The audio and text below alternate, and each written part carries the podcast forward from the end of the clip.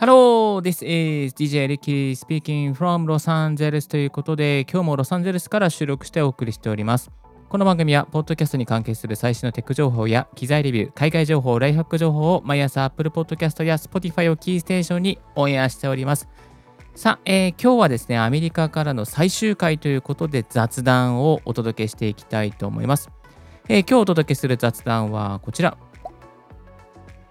アメリカから帰国するための3つの準備、かっこ雑談会。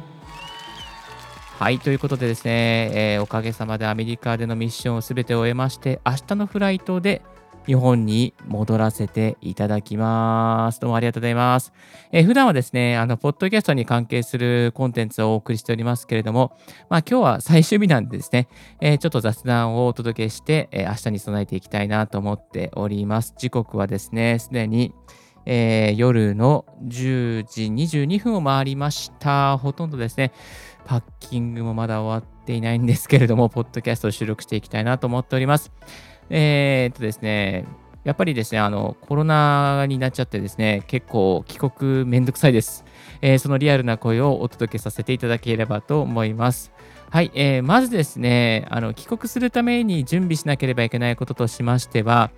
PCR 検査ですね。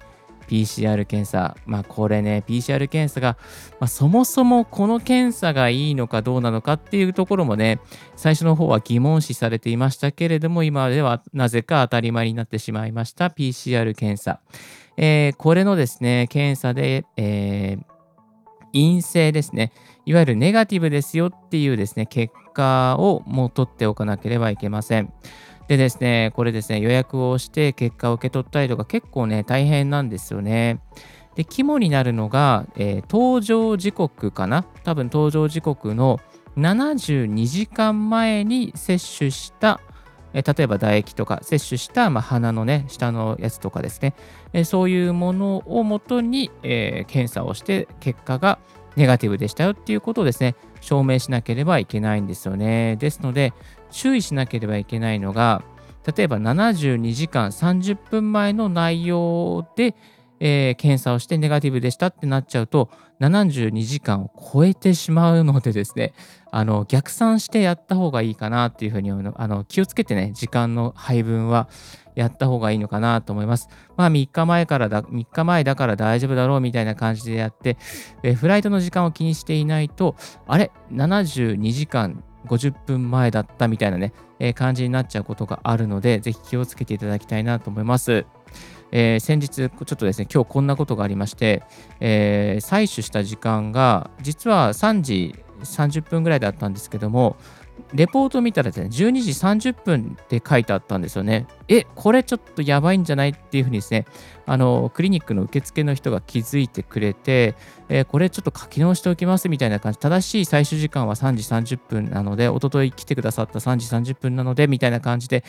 えー、気づいてですね、あの、書き換えてくれました。もしね、そこで気づいてもらえなければ、あの、そのまま空港に行って、あれ？君のこれ最終時間72時間オーバーしてるからダメだよみたいな感じでもしかしたら帰国できなかったかもしれないので本当にですねいやー、何が起こるかわからないなっていう感じがしますね。まあそういうことも含めましてですね、あの、PCR 検査のいわゆるその証明書ですね、その書類の受け取りはやっぱりあの実際にそこの場所のクリニックとか病院とかに行ってですね、そして受け取った方がいいんじゃないかなっていうふうに思いまして、何かね、間違いがあった時にすぐ書き換えてくれるっていうメリットが、まあ、ありますね。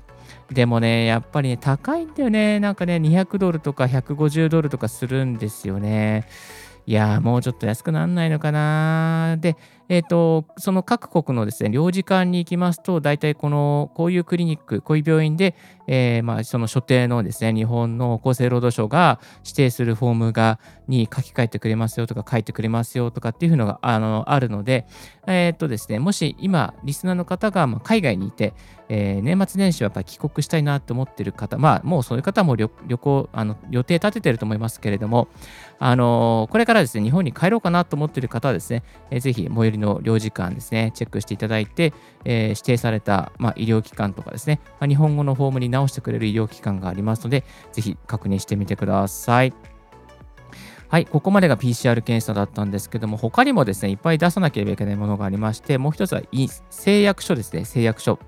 えー、これは印刷して持っておく必要があります。日本語の誓約書がありますので、こちらをですね、えー、どこかで印刷をして持っておきましょう、えー、そしてですね、スマートフォンのアプリをインストールしておきます。えーと、スマートフォンのアプリをインストールして、MySOS っていうアプリをですね、アカウントを作っておきます。で、これ MyOSOS 入れておくとですね、あのまあ、隔離中にですね、あの今どこにいますかみたいなですね、そういうね、電話とかね、居場所の確認ので、ね、内容が来るんですよね。それが AI で来るんですよね。まあ、そこでですね、あの今、じゃあこういうちゃんと場所にいますねっていう確認ができるようになっているみたいです。まあ、こいうどういうのが来るのかね、また、ポッドキャストでもご紹介していきたいなと思っておりますけども、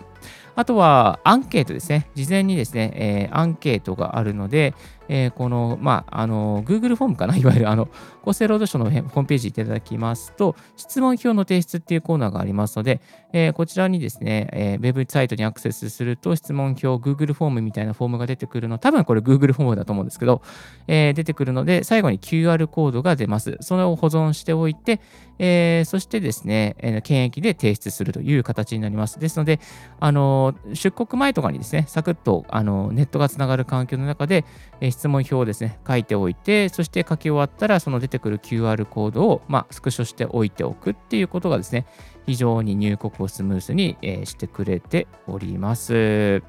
はい、ここまでですね、いろいろあったんですけども、えー、PCR 検査を受けて、まあ、予約して結果を受け取って、書類で持っておくっていうこととか、誓約書を書くとか、スマートフォンのアプリですね、えー、MySOS をインストールしておくとか、まあ、事前にですね、このアンケートですね、質問票のアンケートをインス、えー、QR コードから、QR, QR コードを取得できるようにしておくとかね、いろいろね、やることがあってね、大変なんですよね。いや、もうね、海外旅行、これじゃね、行けないっしょ、マジで。もう本当にめんどくさいので、びっくりしました。いやー、これね、他の国だったらもうちょっと楽じゃないかなと思うんだけどね、なんか日本ってね、こういうのちょっとね、こう、紙の文化っていうか、結構まだまだ残ってますよね。なんかね。なんとかなんないですかね。もうちょっとね、日本外国人の人も早く入れるようにしてほしいなと思ってはいますけれども、なかなかね、あの病床って、病床じゃないですよ、その待機所が追いついていないみたいですね。や知り合いなんかはですね、大学のなんか寮みたいなところに、埼玉の寮みたいなところに、ね、追いやられてしまったりしておりましたけれども、その後どうなったかは、ちょっと聞いては、えー、おりませんがですね、はい。でですね、今は、あのー、どうなってるのかな、日本、えっ、とですね、カリフォルニアから帰る人は、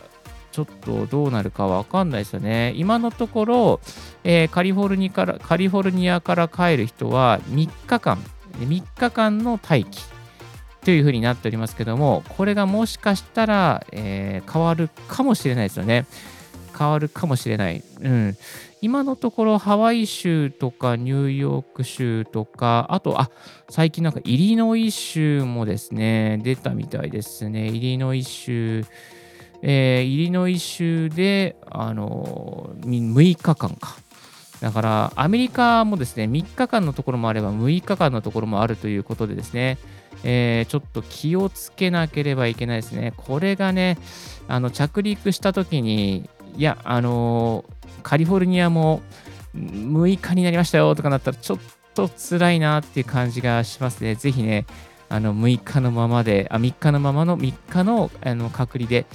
いてほしいなとは思っておりますけども、いやー、どうなっちゃうのかな、どうなっちゃうのか、またね、この辺ね、あの詳しく、えー、ご紹介していきたいなとあの思っております。いやー、本当にね、めんどくさい世の中になってるんでね、なんとかね、終わらせてほしいなと思ってるんですよね。えー、ぜひですね、なんかね、こう、こういう普通に何もない状況で、どこでも行けるようになってほしいなとは思いますけれども、まあ、これもこれで仕方ないなと思いつつもですね、えーまあ、CO2 の削減には、ね、なってるんじゃないかなと思いますけどね、えー、移動する人が減って、航空便も減ってですね、まあ、車も、まあ、車はどうだろう、車はあんまり変わってないか、うん、車は増えてるかもしれないですけどね、うん、えー、まあ、そういうふうにね、物流は、物流も増えてますよね。物流も増えてるから、まあ、本当にカリフォルニアのね、あの海とかね、結構ね、あの貨物船待ってますからね、ずっとね。あのなかなかあの物が入れなくて困っているような状況でっていうふうに聞いておりますけども、だから、どうなっちゃうんですかね。これからわかんないですけど、まあでも本当にあの早く普通に戻ってほしいなとは思っております。さあ、こんな、そんなこんなでですね、もう遅くなってまいりましたので、そろそろ寝ていきたいなと思うんですけども、えー今日はアメリカから帰国するための3つの準備ということで、3つじゃないじゃん。3つじゃないじゃん。え1つ目が PCR 検査。2つ目が誓約書を印刷して持っておく。そして、えースマートフォンのアプリ MySOS をインストールしておく。そして、えー質問表から QR コードをゲットして保存しておく。この4つですね。ごめんなさい。3つじゃなかった。4つです。はい。そして空港もですね、ちょっと混んでるみたいなので、明日は早めに何が起こるかわからないので、結構ね、あの、YouTuber の小野田さんの YouTube とか見てると、割とこう、チェックインカウンターでいろいろとですね、あの、確認事項があって、やっぱ結構時間かかるみたいですね。引っかかっ、前の人が引っかかっちゃったりすると、それで結構ね、時間取られると思うんで、なるべくちょっと1時間、まあ、2時間以上だから、3時間半ぐらい前にはですね、あの空港に着いてるようにしていきたいなと思っております。はい。またですね、こういった雑談会、アメリカから帰って隔離、どんな感じですよとかね、そういうのもね、あのご紹介していきたいなと思っておりますので、よろしくお願いいたします。今日のラジオはいかがでしたでしょうか？リッキーのツイッターの毎日ポッドキャスト情報やライフハック、ガジェットに関する情報を発信しております。今日はちょっと雑談会なので別の会になってますけれども、え番組の感想は専用メールもしくは専用フォームからご連絡くださいませ。新着を見逃さずにするには無料サブスク登録壁にあなたの朝時間にポッドキャスト情報が必ず一つ届きますよ。Thank you very much. 中に Ricky's Podcast 大学。This podcast has been brought to you by DJ リッキーがお送りいたしました。Have a wonderful and fruitful day. 素敵な一日を。バイバイ。